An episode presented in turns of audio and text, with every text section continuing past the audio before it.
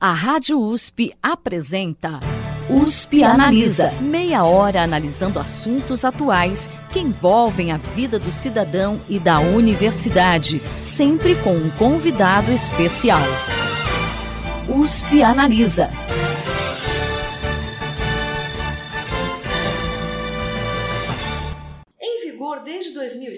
Brasil a Lei 11.343, popularmente conhecida como Lei das Drogas, instituiu políticas públicas para combater o uso e o tráfico de entorpecentes.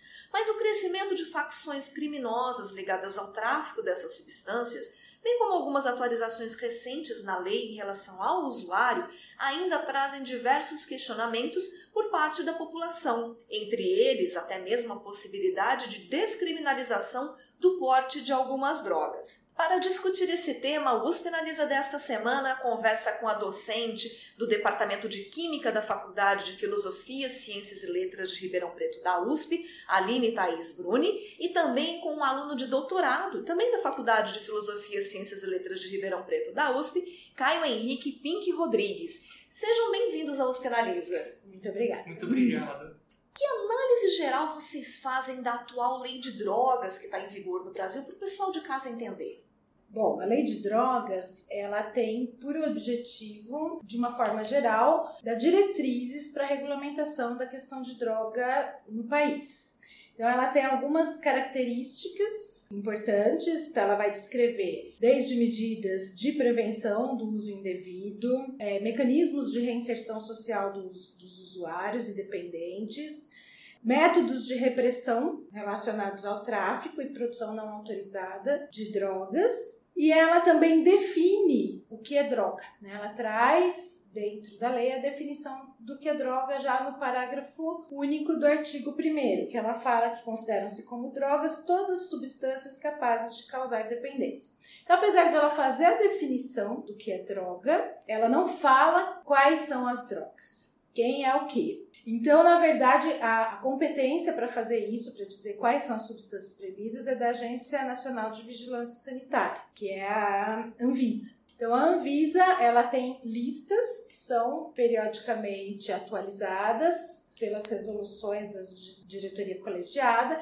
que dizem quem são as drogas proibidas a Anvisa ela traz listas de A a F, em que ela mostra as substâncias que elas são é, controladas, que precisa de receita e as que são proibidas, no caso das drogas. Esse A a F seria uma classificação dela? Isso, Sim. substâncias psicotrópicas, é, entorpecentes, tem de é, pessoas imunodeprimidas, tem diversas outras classificações dentro, e tem subclassificações que permitem abranger um maior número de substâncias e tentar deixar melhor classificado dentro de diferentes grupos. É porque se a gente for pensar, nós temos drogas lícitas, né? Que seria o álcool, o tabaco, por exemplo, que não entram no caso dessa lei das drogas, certo? É, a gente tem uma legislação específica daí para álcool e tabaco, que não é o caso da Anvisa. Quais as diferenças assim a gente teria em relação à legislação brasileira e a internacional, pensando nessa questão do combate ao tráfico de drogas?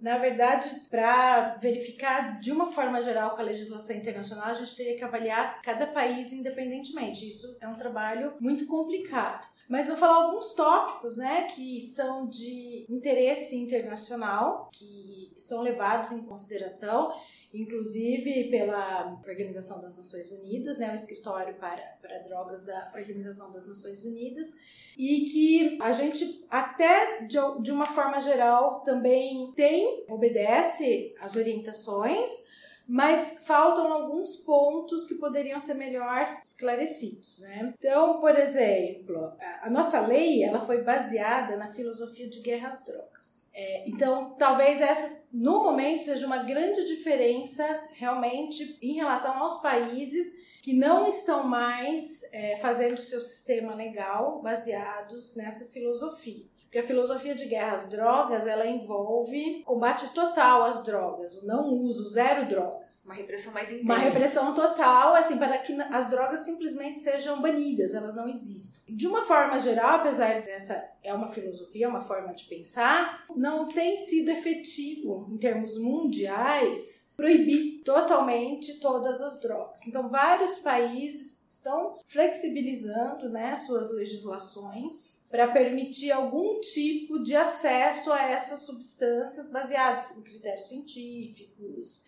em, enfim, em uma série de situações. Tanto é que em um trabalho recente que a gente acabou de publicar, a maioria das pessoas entrevistadas, a gente passou por diversas parcelas da população, desde peritos, juízes, delegados, professores universitários, estudantes, e a gente perguntou diversos parâmetros da lei, diversas formas, e um deles foi sobre a, a guerra às drogas. Se a política atual, se as pessoas acreditam que essa política ela é efetiva e a maioria esmagadora disse que não está sendo efetiva, que não está dando o resultado que é esperado e que o governo tá, requer, diz, né, divulga que, tá, que acontece. Mas a maioria da população não acredita. Tanto que a gente tem visto o crescimento né, de facções uhum. criminosas exatamente por conta disso. Né? Isso, exatamente. E também é, algumas diferenças da nossa lei. A nossa lei ela é muito carente de critérios técnicos. Então, ela tem uma definição, uma diferenciação entre o uso e o tráfico.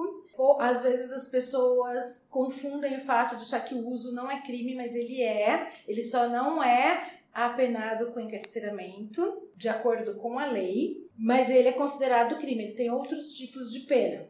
E o tráfico também é, é, considerado crime. E o interessante, né, uma observação sobre isso, é que o artigo que fala sobre o uso, existem cinco condutas que determinam o uso. No crime de tráfico, você tem 18 condutas diferentes para caracterizar o tráfico. E no crime de tráfico, as 18 condutas englobam as cinco condutas do crime de uso. Então, essa é, Posso falar assim, é uma dificuldade né? de interpretação, de técnica, enfim, que pode causar um, bastante confusão sobre a caracterização realmente de usuário e traficante. E também não tem uh, uma quantidade né, que determine, que fale sobre a diferença entre uso e tráfico. Então, tem algumas correntes que falam sobre essa, ter ou não, se seria bom ou não ter essa quantidade pré-determinada para fazer a diferenciação entre usuário e traficante. Então, o que, que a gente tem? É, por um lado, seria interessante, porque você tem um critério objetivo para definir, então, a pessoa que é uma pequena quantidade, que realmente caracteriza o uso, e as grandes quantidades caracterizam o tráfico. Os extremos, eles não têm problemas. Né? A gente não tem nenhum problema com quantidades extremas, ou muito pouca quantidade, ou uma quantidade muito grande, mas existem quantidades controversas que daí depende da avaliação jurisprudencial. E o STJ, né, o Superior Tribunal de Justiça, ele tem lançado edições né, de jurisprudência em teses e nessas edições, por exemplo, eles pegam jurisprudências que são similares e formam uma tese de acordo com as decisões. E numa dessas decisões, o STJ coloca que qualquer das condutas descritas, por exemplo, no tráfico, qualquer uma delas é suficiente para caracterizar o, o, o crime de tráfico. Você não precisa ter exatamente uma cumulatividade de condutas e eventualmente a mesma conduta também pode ser encontrada no, no uso. Então, algumas dessas imprecisões fazem também a diferença entre a nossa legislação e a legislação internacional. Em termos científicos né, e técnicos, o que a gente pode citar também é que a nossa legislação ela coloca né, sobre natureza e quantidade.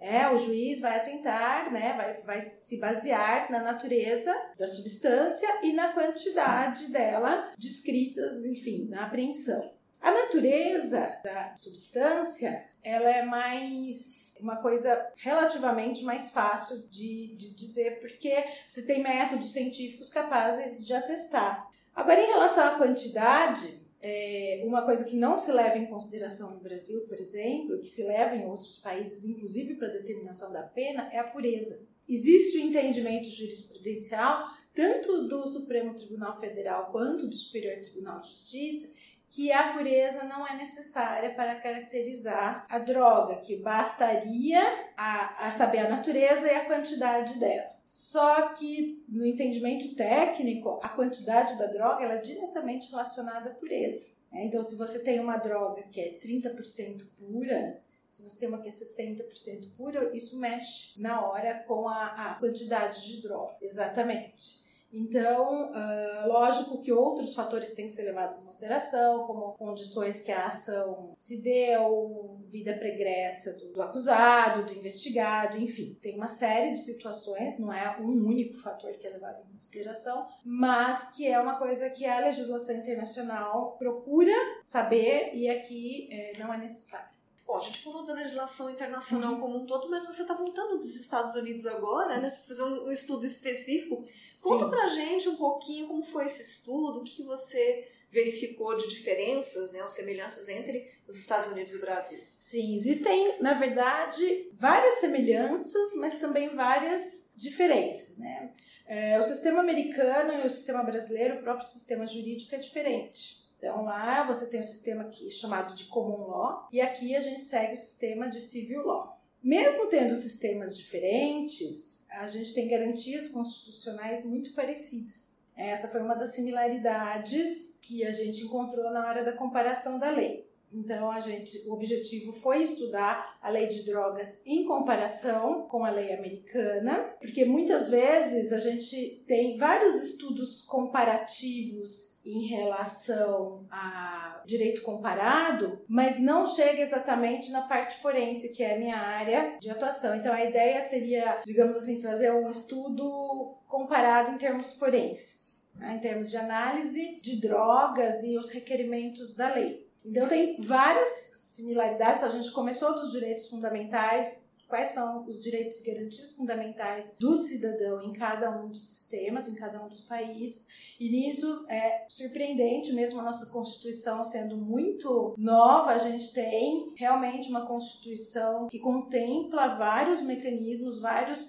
pontos de direitos humanos a nossa lei de drogas, a, a, gente teve que comparar com a lei de drogas também federal deles, porque eles têm um sistema de ter leis específicas para os estados, então a opção foi por comparar leis federais. No caso das leis federais, nos dois casos, né, o, a posse para consumo aqui é considerado crime ela é considerado em princípio uma contravenção, a, a, primeira incidência, depois já começa, você tem mecanismos de... De avaliação depois da primeira ocorrência. É, você tem várias ocorrências, isso pode agravar o caso do usuário. E o tráfico também, e só que eles lá têm as quantidades bem definidas, inclusive as penas relacionadas às quantidades. É, em relação às análises de local de crime, né, laboratoriais, a conclusão que a gente chega é que os dois países têm análises boas em relação é, a esses pontos, local de crime e laboratório. O Brasil tem se esforçado bastante em ter procedimentos operacionais em relação a isso. O Brasil segue orientações internacionais para detecção, né, para análise de drogas, mas a nossa lei não exige uma série de análises. Essa é a maior diferença. Para o é? pessoal de casa entender um pouquinho, quando há apreensão de, de substância suspeita, né? Como que é esse procedimento para verificar se é, realmente se trata de algum tipo de, do, de droga ilícita? A princípio, a gente tem dois tipos de laudo para atestar a autenticidade, a felicidade dessa substância que foi apreendida. Um primeiro, que é um laudo preliminar, que ele é feito geralmente no local da apreensão. Um laudo de constatação, né, segundo a lei coloca e que geralmente ele é teste de cor, eles pingam reagente e pela mudança da cor desse, desse reagente se atesta a presença ou a ausência dessa substância que está sendo analisada. É, são geralmente testes colorimétricos, porque são testes simples. É, eles têm vantagens de ser testes baratos e ter alta sensibilidade. Ele é um kit, né? É, geralmente depende do tipo de droga, você vai usar um tipo de teste. A vantagem dele é que ele é rápido, ele é sensível e ele é, em termos de custo, é muito mais barato. A desvantagem é que ele não é específico. ele pode dar casos de positivo. Falso positivo. Falsos né? positivos. Ah, o mesmo teste. Um, um ótimo exemplo que a gente estava discutindo é o de cocaína. O teste, ele muda a cor no, na presença da cocaína, mas ele também muda na presença de outras substâncias. Inclusive de leite em pó, que a gente estava vendo, ele dá esse positivo à cor. Difere um pouco, mas ainda assim é um positivo. Você pode ter a confusão de um pó branco é, se é leite em pó, se é cocaína, enfim. Você precisa realmente da segunda parte, que é o que a gente ia chegar agora, né? Que é o teste definitivo, que é realmente uma análise laboratorial com uh, métodos que são mais específicos, geralmente são equipamentos que não tem, não são triviais nem de se usar, e nem de se obter, porque eles são caros, ele exige é, treinamento especializado, então a pessoa que vai fazer a análise laboratorial, ela tem que ser treinada, ela tem que ter o conhecimento analítico, fisicoquímico, de análise e também de interpretação dos resultados. Por exemplo, uma análise no local poderia ser feita pelo próprio policial, que tem um kit ali Sim. também, mas num, nessas análises mais detalhadas, teria que ser, por exemplo, um perito forense. Na verdade, na área forense, a gente sempre é, leva em consideração que, mesmo a análise inicial podendo ser feita por um policial, o ideal seria que ela fosse, nos dois casos, feitas por um perito. Porque o perito que trabalha na, nessa parte de identificação de entorpecentes, de entorpecentes, ele é uma pessoa totalmente treinada para isso.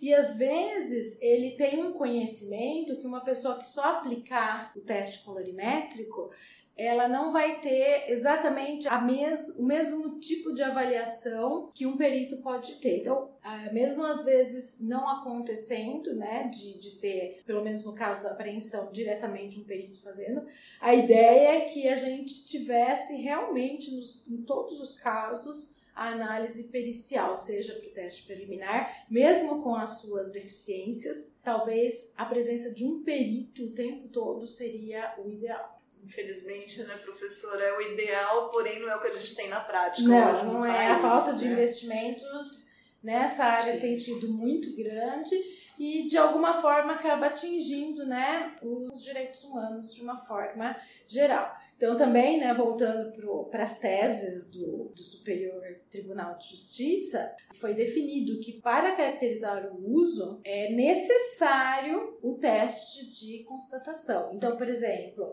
é, casos onde tem uma descrição, ah, a pessoa estava, digamos, consumindo droga, é necessário que a droga seja caracterizada minimamente por um teste de constatação de acordo com o STJ.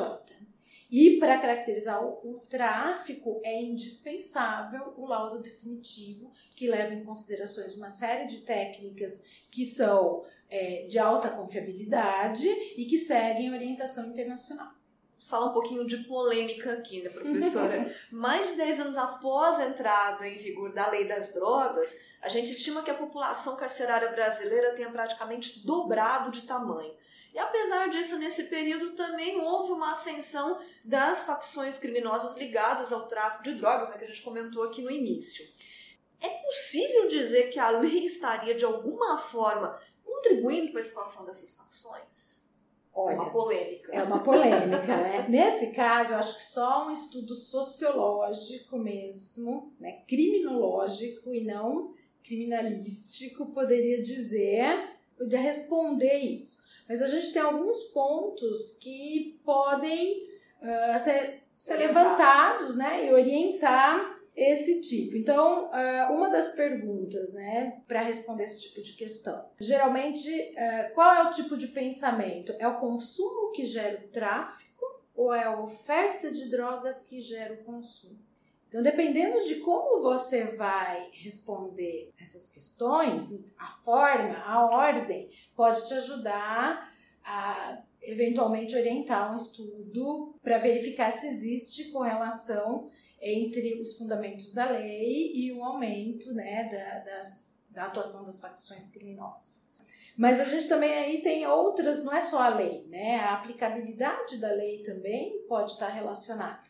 a gente tem no mundo mercados não violentos de droga, né? Quando você tem um consumo de droga e não tem essa violência associada. Então, existem muitos estudos, por exemplo, que a gente vê quais são os crimes que são facilitados pelo uso e o tráfico de drogas. Então, por exemplo, será que a gente.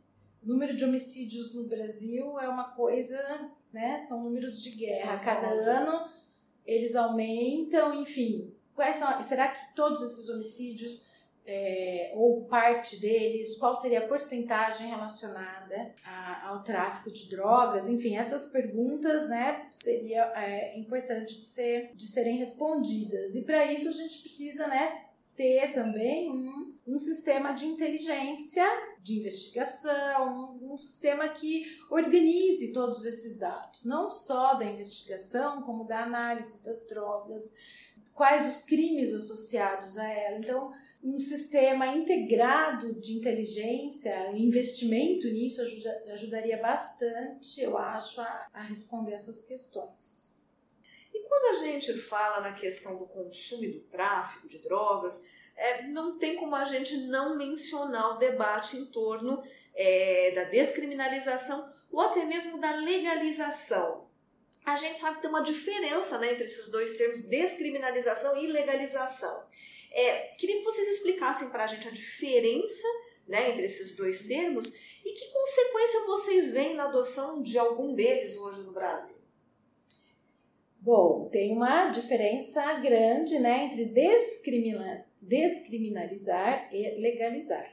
Descriminalizar é você retirar aquilo como uma conduta criminosa. Então, por exemplo, vamos supor, o consumo deixa de ser um crime. Mas legalizar é fazer uma regulamentação para falar como que esse consumo vai se dar. O que se coloca é que as drogas, a parte científica relacionada a elas, elas não são substâncias seguras de serem consumidas. Então, apenas a descriminalização não é suficiente para é, que você uh, autorize o consumo. O, esse consumo precisa ser orientado ele precisa ser, ter fundamentos científicos para orientar os usuários, ele, a pessoa tem que ter conhecimento do que a, aquela substância pode fazer no corpo dela, porque você tem tanto é, os benefícios né, que são considerados pelos usuários, que é o efeito recreativo, ou eventuais benefícios medicinais que também podem existir. Que é o caso da maconha. Da, exatamente, exemplo, da né, cannabis medicinal, exatamente. E, e você pode ter os efeitos nocivos. Então, a ideia de legalizar é você ter uma regulamentação que forneça ao usuário informações suficientes para que ele possa tomar uma decisão informada. Exato, porque a ideia de a gente pode passar a informação mas na hora do consumo, a gente não vai estar do lado da pessoa de mão dada com ela falando: olha, querido, não tem, não consome porque faz mal. A gente não pode ser aqui no podcast falar: ah, as drogas são extremamente ruins. Porque se fosse extremamente ruim, ninguém consumia, ninguém procurava. Então, uma política mais de informação, de conscientização, seria o, o ideal. Que a, essa temática está dentro do que é chamado de redução de danos seria mais ou menos o que a gente tem hoje, por exemplo, com o tabaco, né? Você hum. tem a venda, né? É regulamentado, só que você tem o Eu sempre dou o exemplo do cigarro, né? Quando eu era criança, até assim, adolescente, até na fase adulta, todo mundo fumava. Né? A gente era criança, a gente tinha até um cigarrinho de, de chocolate. chocolate porque era glamuroso, era considerado glamuroso. É, quando eu fiz faculdade, tinha professor que fumava dentro da sala e começou uma campanha. Hoje você não vê mais propaganda de cigarro na TV. É, se um adulto fuma perto de uma criança, a criança chama a atenção do adulto, porque ela já tem essa educação. Ela é conscientizada desde Exatamente. É, e hoje, assim, digamos, fumar pega mal. É, várias. Antes podia se fumar dentro de local fechado, hoje já não pode mais. Enfim, e uh, essa. Então, acho que a legalização ela pode vir com campanhas desse tipo. Mas ainda mais, legalizar, descriminalizar, pode pensar que cada um tá. A gente legaliza, descriminaliza, mas tem que ser de uma forma conscientizada, consciente porque se descriminaliza, o não quer dizer que o consumo vai diminuir ou não. Então, é, toda a política em, em volta desse tema requer muito cuidado na hora de, de tomar as decisões, de aplicar e principalmente de esclarecer para a sociedade como ela funciona, para que não crie um misticismo e que não haja brecha para as fake news que são já famosas nos tempos atuais e até se pensar de repente no impacto disso para a saúde no Brasil, né? Sim, você tem um problema de saúde pública, inclusive, né, a Comissão Global de Políticas sobre Drogas, eles colocam que os danos é, sociais e, para o indivíduo da descriminalização sem regulamentação, sem legalização, eles são equivalentes ao da proibição. Entendeu? Você tem é, é, os danos sociais e individuais, eles são parecidos quando você simplesmente descriminaliza e não regulamenta, porque daí você não dá a opção também ao, ao potencial usuário de tomar uma decisão informada. Então, em resumo, seria descriminalização é simplesmente você suspender a punição. É como se você revogasse o crime. Entendi. Entendeu? Aqui, por exemplo, você usar droga não é mais crime. Tá, tudo bem. É, só que existe um efeito tóxico um efeito de toxicidade aguda, toxicidade crônica, que está associado ao uso dessas substâncias. A gente tem no momento também as novas substâncias psicoativas, que são uma questão é, que é de saúde pública mundial. E essas novas substâncias psicoativas é, quase não existem dados sobre elas. E tem muitas mortes associadas ao uso delas. Então, elas são um problema não só de saúde pública, como também legal, né, de legislação. Essa temática das novas substâncias psicoativas em um relatório emitido agora, em março, pela ONU, eles colocam que nos últimos cerca de 10 anos, de 2008 até 2019, quase 900 novas substâncias foram é, detectadas pela primeira vez no mercado. Então, a gente está falando, geralmente as discussões ficam baseadas em cocaína, maconha, coisas muito específicas. Então, eu dei exemplo de duas. Mas foram relatados nesses últimos 10 anos 900. Então, o potencial tóxico, o dano à saúde e as políticas públicas em relação à saúde de droga, relacionadas a drogas precisam começar a ser revistas, precisa haver uma discussão muito maior em cima disso, porque não é um problema isolado, isso é um problema mundial e requer essas discussões nesse nível. Uma inconsistência né, das proibições também das drogas também está relacionada a isso. Então, ao mesmo tempo que às vezes você tem a proibição de uma única substância lá no local do tráfico, né? Essa substância pode ser alterada e a alteração decorrente não está prevista na legislação. Então, apesar de ser uma droga similar, assim, em termos estruturais, químico-estruturais, ela não vai ser uma droga proibida e não se sabe qual é o efeito dessa droga. Bom, o tema é uma delícia, gente. Tem vontade de ficar conversando aqui né, muito mais tempo, mas infelizmente o nosso tempo acabou. Então eu gostaria de agradecer a presença hoje aqui nos Penaliza, da docente do Departamento de Química da Faculdade de Filosofia, Ciências e Letras de Ribeirão Preto da USP, Aline Thaís Bruni, e também do aluno de doutorado lá da Faculdade de Filosofia, Ciências e Letras de Ribeirão Preto, o Caio Henrique Pink Rodrigues. Muito obrigada pela presença de vocês aqui hoje. Nós que agradecemos pela oportunidade. E o programa está sempre aberto a novos né, resultados de pesquisas. Sempre tiverem novidades, os Penaliza está aberto a vocês. Muito obrigada. Muito obrigada. O programa de hoje fica por aqui. Até a próxima semana. Você ouviu USP Analisa. Um programa da Rádio USP Ribeirão em parceria com o IEA, Instituto de Estudos Avançados Polo Ribeirão Preto. Produção do Serviço de Comunicação Social da USP e do IEA.